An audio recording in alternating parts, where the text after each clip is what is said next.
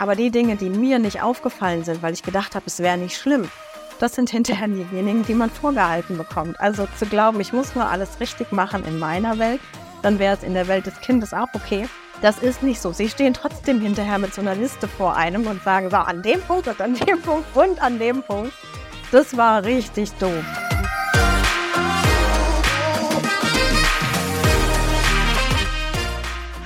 Hallo beim Potenzialfrei Podcast. Mio Lindner macht einen Podcast mit Stefanie Gladbach vom Elternuniversum. Vielen, vielen Dank, dass du da bist und dass du die Zeit hast. Und natürlich vielen Dank an die Zuhörenden, dass ihr auch wieder mit dabei seid. Wie ihr jetzt schon gehört habt, Stefanie vom Elternuniversum. Ich wollte unbedingt mit ihr darüber sprechen, was sie denn so alles macht und würde erstmal mit einer Allgemeinfrage anfangen. Und zwar, welchen Tipp würdest du denn deinem jüngeren Ich mit auf den Weg geben?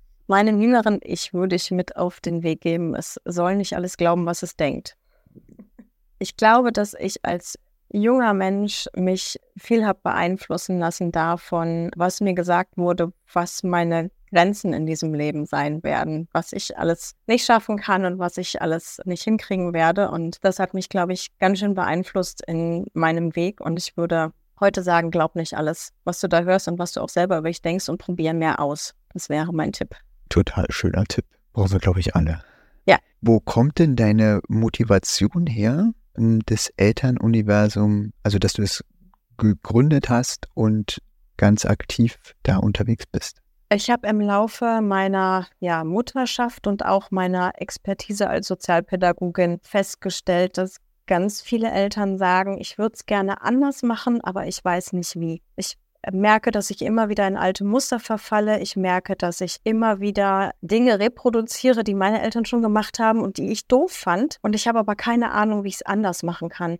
Ich weiß nicht, was ich mache, wenn mein Kind einen Wutanfall hat, außer dass ich merke, ich werde selber wütend und dann sage ich so blöde Sachen wie stell dich nicht so an oder jetzt reiß dich mal zusammen und merk aber, das gefällt mir überhaupt nicht und ich will gerne anders sein, aber ich habe keine Vorbilder und ich habe keine, ja, ich habe keine Blaupause für das, was ich da gerne hätte. Ich weiß nur, es fühlt sich nicht gut an, so wie es ist. Und ähm, das ist mir selber so gegangen und ich habe zwei sehr, ich sag mal, gefühlsstarke Kinder, die mir ähm, beigebracht haben, dass es nicht sinnvoll ist, ähm, ja, mit Gefühlen so umzugehen, dass man die Faust in der Tasche macht und sie unterdrückt, sondern dass ähm, ich lernen durfte, meine eigenen Gefühle wieder zu fühlen und mich denen zu stellen und ja, zu lernen, konstruktiv mit Wut oder mit Scham oder mit Trauer umzugehen und das dann auch meinen Kindern beizubringen.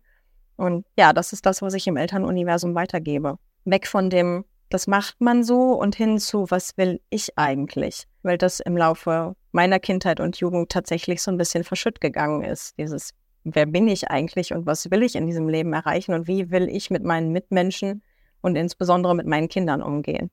Und das ist das, was ich heute ja lehre. Jetzt hast du schon ein bisschen Bezug darauf genommen. Also ich finde ja auch die Schreibweise des Elternuniversums ganz schön. Ähm, wie bist du denn dahin gekommen? Und was, was machst du denn, ähm, also was ist der, der Hintergrund des, des Elternuniversums nochmal?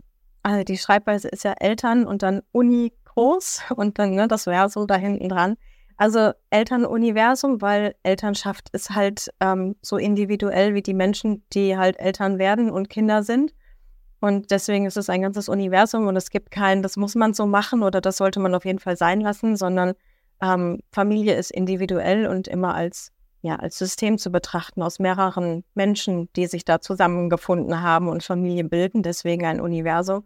Und die Uni, weil man lernt halt nie aus. Und ähm, ja, ich habe den Anspruch, das, was ich schon weiß, weiterzugeben, weil es müssen nicht alle dieselben Fehler machen, die ich gemacht habe. Also wer von mir lernen möchte, ist herzlich willkommen im Elternuniversum.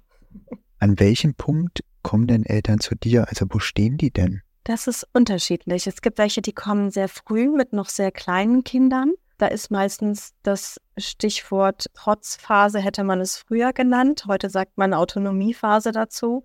Also in dem Punkt, wo die Kinder entdecken, sie sind eine Persönlichkeit und haben eine, einen eigenen Willen und sie haben die Möglichkeit, Einfluss auf ihre Umwelt zu nehmen, da wird es meistens etwas schwierig für die Eltern, weil sie merken, ähm, das Kind reagiert auf einmal anders als gewohnt und es lässt sich nicht leicht von den Dingen ablenken, die es sich einmal in den Kopf gesetzt hat und dann ähm, steigert sich einfach das Konfliktpotenzial meistens. weil in dem Moment, wo mein Kind sich wütend im Kaufhaus auf den Boden wirft und schreit, ähm, bin ich nicht mehr nur selber damit konfrontiert, sondern ich bin damit konfrontiert, dass alle anderen um mich drumherum das mitbekommen. Und damit wird mein Problem so ein Stück weit auf eine Bühne gestellt. Und dann ähm, bin ich nicht mehr nur einfach Handelnde, sondern ich bin auch diejenige, die beobachtet wird. Und dann werde ich konfrontiert mit meinen eigenen Gefühlen, mit halt ähm, Scham und Unsicherheiten oder auch meiner eigenen Wut das ist oft der Punkt, wo ähm, Eltern zu mir kommen und sagen, ich weiß gerade nicht mehr, wie ich damit umgehen soll. Und darauf hat mich niemand vorbereitet. Niemand hat mir gesagt, dass das passieren wird. Das, ähm, ich wusste das auch nicht und ich dachte, dass ich als äh, Erzieherin und Sozialpädagogin sehr gut vorbereitet wäre, darauf eigene Kinder zu bekommen. Aber nur weil ich gut mit anderen Leuten Kindern umgehen kann, heißt das nicht, dass meine eigenen Kinder nicht bei mir ganz wunderbar meine Knöpfe drücken können und ich auf einmal tatsächlich wütend werde, was ich halt im ähm, professionellen Kontext nicht hatte. Also das Kind von jemand anderem macht mich herzlich selten wütend, weil es halt eben eine gewisse Distanz dazwischen ist. Aber die eigenen Kinder sind so nah, ähm, dass sie instinktiv die Knöpfe drücken. Und dafür sind sie meiner Meinung nach auch da, weil ähm, es gibt nichts, was mehr persönlichkeitsbildend ist als die Auseinandersetzung mit dem eigenen Kind. Weil die eben so nah sind und weil die in der Familienkonstellation einfach diesen Instinkt haben, ähm, ja, diese Punkte rauszufinden. Diese, ich nenne es mal Schwachpunkt, obwohl es ja keine Schwäche ist, ein Gefühl zu haben oder mit einer Situation nicht umgehen zu können. Aber die lernen im Laufe unseres Zusammenseins auch uns zu lesen und entwickeln Strategien, wie sie uns immer wieder aus der Reserve locken können. Und das ist was, wo ich immer wieder bei mir hinschauen darf. Ähm, was kann ich noch in meiner Kommunikation verbessern? Wo kann ich noch authentischer mit mir selber umgehen, weil es beginnt meiner Meinung nach bei mir selbst. Also, dass ich gucke, was macht mich gerade wütend, wo fühle ich dieses Gefühl, wie kann ich mit dem Gefühl umgehen. Also ich habe ja nicht nur eine Psyche, mit der ich arbeiten kann, sondern ich habe ja auch einen Körper, sonst wäre ich ja kein Mensch. Ich bin ja hier auf dieser Erde mit diesem Körper. Und ich glaube, das haben wir ganz oft nicht gelernt, dass dieser Körper eine Resonanzfläche ist und dass ich fühlen kann, wo meine Wut entsteht und dass ich auch mit diesem Körper lernen darf, ähm, konstruktiv mit Gefühlen umzugehen und den zu beobachten. Und das hilft mir einfach. Und so lerne ich mich selber als Mensch immer mehr kennen, ähm, in dem Moment, wo ich mit meinem Kind in Kontakt bin und es halt nicht abbügele mit, ähm, das wird so gemacht, weil ich das sage und ich bin hier der Erwachsene und deswegen musst du, weil du das Kind bist, muss einfach nur folgen, sondern wenn ich da in einen Dialog gehe und das Kind als Persönlichkeit ansehe und sage, ich kann von dir lernen, egal wie viel jünger du bist, weil oft sind die noch viel besser in Kontakt mit ihren Gefühlen und leben die einfach freudvoll aus, egal ob das Wut ist oder Freude ist oder Angst ist. Sie verbalisieren das, sie drücken das aus und ähm, es passiert erst im Laufe unserer Kindheit oder Jugend, dass wir lernen, Manche von diesen Ausdrucksweisen sind nicht angepasst oder angebracht in der Gesellschaft und ähm, nicht gern gesehen und dann fangen wir an, das zu unterdrücken. Und so kann ich mit meinem Kind ein Stück weit das wiederentdecken, was mir im Laufe dieser Kindheit und Jugend abhanden gekommen ist, aberzogen wurde oder was ich unterdrückt habe, einfach um angepasster zu sein und besser ins System zu passen. Und damit finde ich, werden wir ein Stück weit geschliffen und verlieren unsere Kanten, die halt wertvoll wären. Weil ähm, Konformität und äh, Gleichschritt macht halt nicht so viel Sinn in einer Welt, die wir heute haben, wo wir eher Innovation brauchen und Freigeister und Menschen, die in der Lage sind, Ideen zu entwickeln, anstatt ähm, das zu machen, was halt alle tun. Also ich glaube, dass einige schon Bilder im Kopf haben und andere nicht so. Und jetzt hattest du ja so ein ganz schönes Beispiel gebracht, mit dem das Kind wirft sich hin, schreiend vor allen anderen oder vor vielen unbekannten Leuten auch, die bei mir was auslösen. Ähm, hast du noch mehr so eine Beispiele, dass man sagen kann, okay, da bin ich gerade eigentlich nicht nur ähm, wütend gerade vielleicht auf mein Kind oder finde, dass es sich ähm, nicht der Situation ansprechend entsprechend verhält, sondern dass es ganz viel mit den eigenen Gefühlen, mit meinen eigenen Gefühlen in dem Moment zu tun hat, wie ich gerade wahrgenommen werde vom, vom Umfeld? Ja, zum Beispiel im, in der Auseinandersetzung mit der eigenen Familie, also der Generation davor, die eigenen Eltern die haben vieles ganz anders gemacht als wir und oft bekommen wir, sobald wir Eltern werden, ganz viele ungebetene Ratschläge. Ähm, das Thema Schlafen ist ähm, auch so ein, so ein hochbrisantes Thema, weil ähm, einige Babys lassen sich gut ablegen und schlafen äh, alleine. Viele Babys sind halt einfach evolutionsbedingt noch Traglinge und brauchen ganz viel Körperkontakt, um sich zu beruhigen und um entspannt bleiben zu können und um schlafen zu können. Und viele Eltern begleiten instinktiv das Einschlafen und legen ihre Kinder nicht ähm, nach alten Schulbüchern quasi in ihre Bettchen und lassen sie schreien. Und das bringt dann die Kritik der Elterngeneration auf den Plan. Die sagen, also zu unserer Zeit hätte es das nicht gegeben und das stärkt die Lungen und du musst es auch mal weinen lassen und es muss lernen, dass es dich nicht manipulieren kann und solche Sachen, wobei wir halt wissenschaftlich bewiesen wissen, dass Babys nicht manipulieren können, sondern sie drücken einfach nur ihr Bedürfnis nach Nähe aus, indem sie weinen, weil sie keine andere Möglichkeit haben. Also man kann Babys nicht verziehen und sie manipulieren nicht.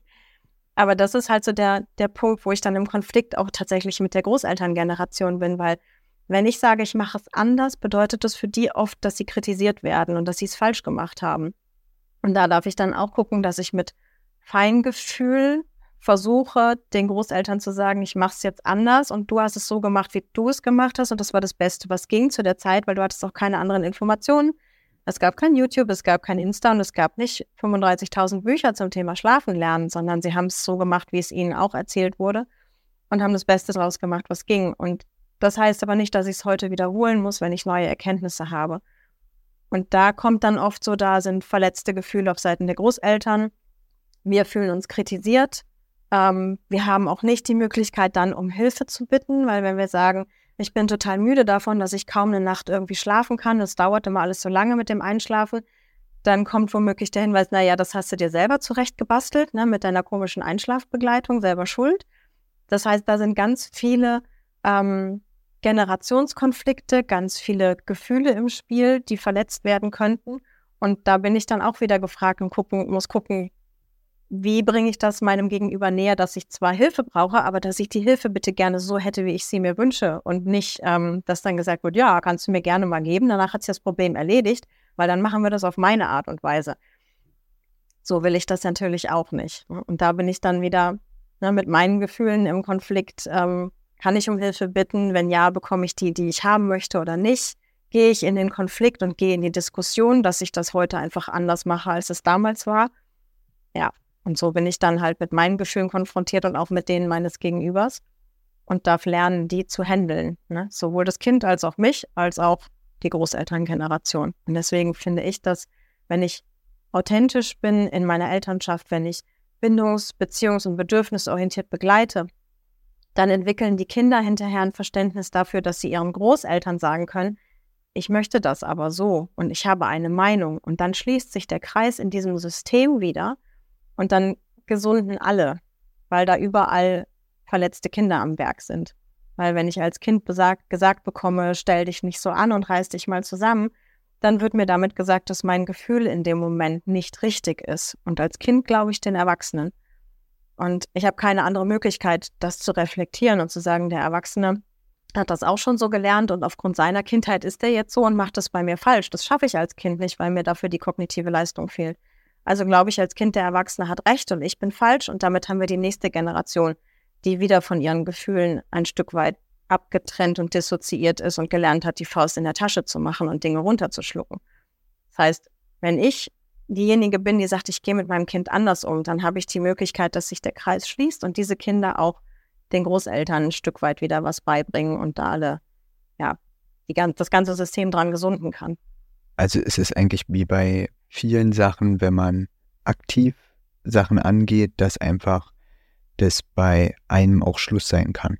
Also, dass man die letzte Person ist, die das so erlebt, weil man eben ähm, die Möglichkeit ergreift und sagt, okay, bei meinem Kind ist es anders, damit lernt das Kind, dass es auch anders und wird nicht wieder in den gleichen Kreislauf reinfallen. Ja, also ich weiß nicht, ob ich die Letzte bin, bei der es passiert, aber ich bin die Erste, die es ein Stück weit anders macht. Weil ich natürlich auch diese Prägungen habe und Fehler mache. Aber es geht ja nicht darum, also das Ziel ist nicht fehlerfrei zu sein, sondern das Ziel ist, einen gesunden Umgang mit Fehlern zu haben. Ähm, ja, eine fehlerfreundliche Haltung zu haben, zu sagen, okay, ich habe das so gemacht, das ist das Ergebnis und dann nicht zu sagen, das war falsch, sondern einfach zu sagen, möchte ich dieses Ergebnis wieder haben, dann verhalte ich mich wieder so. Wenn mir das Ergebnis nicht gefällt, dann verhalte ich mich anders. Also es ist ein Try and Error und nicht ein, ich habe jetzt einen Fehler gemacht und damit habe ich auf ewig mein Kind geschädigt, sondern ich kann auch, wenn ich mich falsch verhalten habe und merke, ähm, ich habe mein Kind damit verletzt, ich habe es irgendwie, ne, ich habe es nicht wahrgenommen, was, dass ihm das gerade so wichtig war und habe irgendwas übergangen oder so und es ist jetzt traurig und weint, dass ich sagen kann, du, ich habe das falsch eingeschätzt und es tut mir leid. Bitte verzeih mir, das war überhaupt nicht meine Absicht und ich habe das einfach nicht richtig interpretiert und können wir einen anderen Weg finden und wirklich in den Dialog und Austausch gehen mit meinem Kind. Ähm, weil dann lernt mein Kind andere Dinge und die Annahme zu glauben, ich, wenn ich nur alles richtig mache, dann wird mein Kind mir später, wenn es erwachsen ist, einfach nur attestieren, war es eine tolle Mama oder ein toller Papa und es ist alles gut gelaufen. Der funktioniert so nicht, weil ähm, ich habe jetzt Töchter, die 17 und 19 sind und die stehen vor mir und sagen, damals in der Situation hast du das und das gesagt und das fand ich kacke. Und ich erinnere mich nicht mal an die Situation. Also es sind nicht die Dinge, wo wir glauben, oh mein Gott, jetzt habe ich einen riesen Fehler gemacht und das war ganz furchtbar, sondern die sind für uns ein Drama. Und wir entschuldigen uns dafür und man fragt das Kind Jahre später, erinnerst du dich noch daran? Die sagen, nö, keine Ahnung, weiß ich nicht. Weil ich habe ja gesagt, es tat mir leid und wir haben das aufgearbeitet in dem Moment. Aber die Dinge, die mir nicht aufgefallen sind, weil ich gedacht habe, es wäre nicht schlimm, das sind hinterher diejenigen, die man vorgehalten bekommt. Also zu glauben, ich muss nur alles richtig machen in meiner Welt, dann wäre es in der Welt des Kindes auch okay. Das ist nicht so. Sie stehen trotzdem hinterher mit so einer Liste vor einem und sagen, so, an dem Punkt und an dem Punkt und an dem Punkt. Das war richtig doof. Und ja, dann frage ich mich immer so, okay, hm, die habe ich nicht gesehen. Habe ich es jetzt verkackt? Nee, ich habe halt einfach als Mensch auch Fehler gemacht und das ist in Ordnung, weil ich kann auch Jahre später im Nachhinein noch sagen, echt, okay, äh, danke, dass du mich darauf hinweist, wenn ich das gewusst hätte. Also es geht immer um den Umgang mit dem vermeintlichen Fehler und nicht sie auszuradieren und nicht zu machen. Wenn jetzt jemand sich fragt, okay, vielleicht wäre das ein Weg, wo ich einfach nochmal für mich gucke, um und auch äh, für mich zufriedener zu werden, auch wie ich mit meinem Kind umgehe. Ähm, welche Art der Unterstützung bietest du denn direkt an? Also es gibt die Möglichkeit, ein 1 zu 1 Gespräch zu führen. Ähm, das ist dann mein authentisch Ich-Coaching wo es halt wirklich darum geht, wir machen eine Bestandsaufnahme und gucken erstmal, was ist denn überhaupt oder was sind die Punkte, die den, den Menschen in seiner Elternschaft wirklich stören oder wo er sagt, da, da komme ich immer wieder an denselben Punkt und finde halt einfach keine andere Möglichkeit, keine andere Lösung. Und dann erarbeiten wir im Gespräch einen bunten Strauß an Handlungsalternativen, denn das ist mir immer super wichtig, dass wir nicht einfach nur gucken, wo kommt es her, sondern dass es Handlungsalternativen gibt. Und das sind keine 0815-Lösungen, sondern das sind immer die Lösungen, die ich dann mit der Person tatsächlich im 1 zu 1 ausarbeite. Die sind hochgradig individuell und genau für diese Person, für dieses Kind, für diese Familie darauf abgestimmt. Es gibt die Möglichkeit, ähm, in einen Gruppenkurs zu kommen, der Ende des Jahres wahrscheinlich fertig sein wird, an dem ich gerade arbeite, wo es darum geht, einfach erstmal die Grundlagen ähm, zu lernen, was ist überhaupt authentische Elternschaft? Was ist das mit diesem bindungsorientiert, beziehungsorientiert, bedürfnisorientiert und wie mache ich das tatsächlich? Also wirklich die Basics und die Grundlagen in einem Gruppenkurs zu erlernen. Und ähm, ja, ansonsten individuelle Begleitung, die auch tatsächlich über mehrere Monate gehen kann. Das ist dann was, für das man sich bei mir anmelden kann. Da gibt es immer wieder freie Plätze. Und äh, was wäre so der erste Schritt zu dir? Eine E-Mail, eine WhatsApp. Oder tatsächlich auf Instagram in die DMs rein. Da gibt es ja heutzutage mehrere Möglichkeiten. Packen wir alles in die Shownotes, damit ja, der Weg relativ einfach ist. Ich weiß ja nicht, wie es bei dir ist, aber äh, ich arbeite ganz gerne mit Musik. Welchen Power-Song würdest du denn auf die Playlist packen? Shake It Off von Taylor Swift. Als äh, wenn irgendwas schiefgelaufen ist oder ähm, wenn man wütend ist, kann man wunderbar auch mit Kindern einfach irgendeinen Lieblingssong anmachen und dazu schütteln, um halt den Körper nochmal mit reinzubringen. Also Gefühle funktionieren nur, weil wir einen Körper haben, den können wir auch positiv nutzen. Und das wäre ein erster Power-Tipp für, wenn ich gerade wütend oder aufgebracht oder sonst irgendwas bin. Ausschütteln. Tatsächlich. Ja, danke. Bitte gerne. Welches Lebensmotto begleitet dich denn? Es gibt immer eine Lösung und meistens sogar zwei. Das war auch wieder ganz schnell. Das heißt also, ist täglich mit dabei im Kopf? Absolut. Also es ist ähm, so, dass ich eine Lösungsfinderin bin und eine hoffnungslose Optimistin. Es ist ähm, wahrscheinlich manchmal für meine Umwelt nervtötend, dass ich immer sofort, wenn mir irgendwelche Sachen erzählt werde, wo Menschen emotional wirklich ja drin sind, dass ich sofort in die Lösung gehe. Ich übe da tatsächlich mit meinen Töchtern häufig dran, dass die mir sagen, Mama, ich brauche gerade keinen Coach, ich brauche eine Mama. Also, dass ich den Schritt davor mitbekomme, das fällt mir bei meinen eigenen Kindern tatsächlich am allerschwersten zu gucken, hier ist gerade ein Gefühl und das möchte gesehen und wahrgenommen werden. Und ja, das ähm, ist meine immer wiederkehrende Lernaufgabe, dass ich diese Gefühle erstmal wahrnehme und da sein lasse und da erstmal drauf einsteige, bevor ich in die Lösung gehe. Weil Lösung fällt mir leicht und Gefühle fühlen, ich würde sagen, es ist eine lebenslange Lernaufgabe für mich, weil ich das viele, viele Jahre lang nicht getan habe, weil ich für mich irgendwann entschieden habe, ohne ist leichter und ich bleibe einfach in meinem Kopf und gucke nur nach den Lösungen und das mit den Gefühlen überlasse ich anderen Leuten. Und deswegen habe ich mich ähm, ja auch selber als äh, ehemals gefühlseingeschränkt sozusagen diagnostiziert, weil ich einfach gelernt habe, das zu unterdrücken und dann auf mühsame Art und Weise für mich erstmal rausgefunden habe, ähm, was gibt's denn da überhaupt so für Gefühle? Und ich bin eigentlich nur mit einem Grundmalfarbkasten, was Gefühle angeht, ausgestattet. Und die Gefühle meiner Kinder waren so differenziert und sie konnten das so differenziert auch ausdrücken und benennen, was sie da gerade fühlen. Und bei mir war so bei Wut, Angst, Freude, Scham. Ähm, und dann wird es auch jetzt, wenn ich es aufzähle, wird es langsam eng, weil ich halt merke, mir fehlen die Namen dazu. Ich habe immer gesagt, ich fühle mich wie in einem Raum voller Leute, deren Gesichter ich kenne, aber ich habe ihre Namen vergessen. Also wenn ich ein Gefühl fühle, dann fühle ich das, aber ich weiß oft nicht ähm, die Differenzierung. Also bin ich jetzt wirklich wütend oder bin ich nur frustriert oder ist es noch was anderes? Und das habe ich erstmal ähm, ja mühevoll gelernt und Lösungen kann ich sehr gut. Deswegen, wenn du nach einem Lebensmotto fragst, Lösungen gibt's immer. Und wenn du nach der Aufgabe fragst, dann ist es, den Farbmalkasten zu erweitern und Mischungen herzustellen und äh, Etiketten dran zu kleben, damit ich auch immer weiß, wie diese Gefühle heißen. Und sie dann auch willkommen zu heißen und zu umarmen, wenn sie was von mir wollen und sie nicht zu ignorieren. Vielen Dank für unser Gespräch. Sehr gerne. Und auch Danke, dass du dir für diese Folge Zeit genommen hast. Und ich möchte mich auch bedanken für die ganzen Nachrichten, die mich einfach bestärken, weiterzumachen. Einfach weiter Fragen stellen. Ich werde sie nach und nach beantworten. Und wie kannst du mich erreichen? Also wenn du Fragen hast oder du einfach mal direkt mit mir reden willst, kannst du mir eine Nachricht schicken an podcast.mio-lindner.com oder mich direkt bei Instagram anschreiben unter mio.lindner. Natürlich kannst du auch einfach in die Kommentare reinschreiben. Ich freue mich auf alle Fälle von dir zu hören und ich freue mich auf das nächste Mal. Alles Liebe. Es ist fantastisch, dass es dich gibt.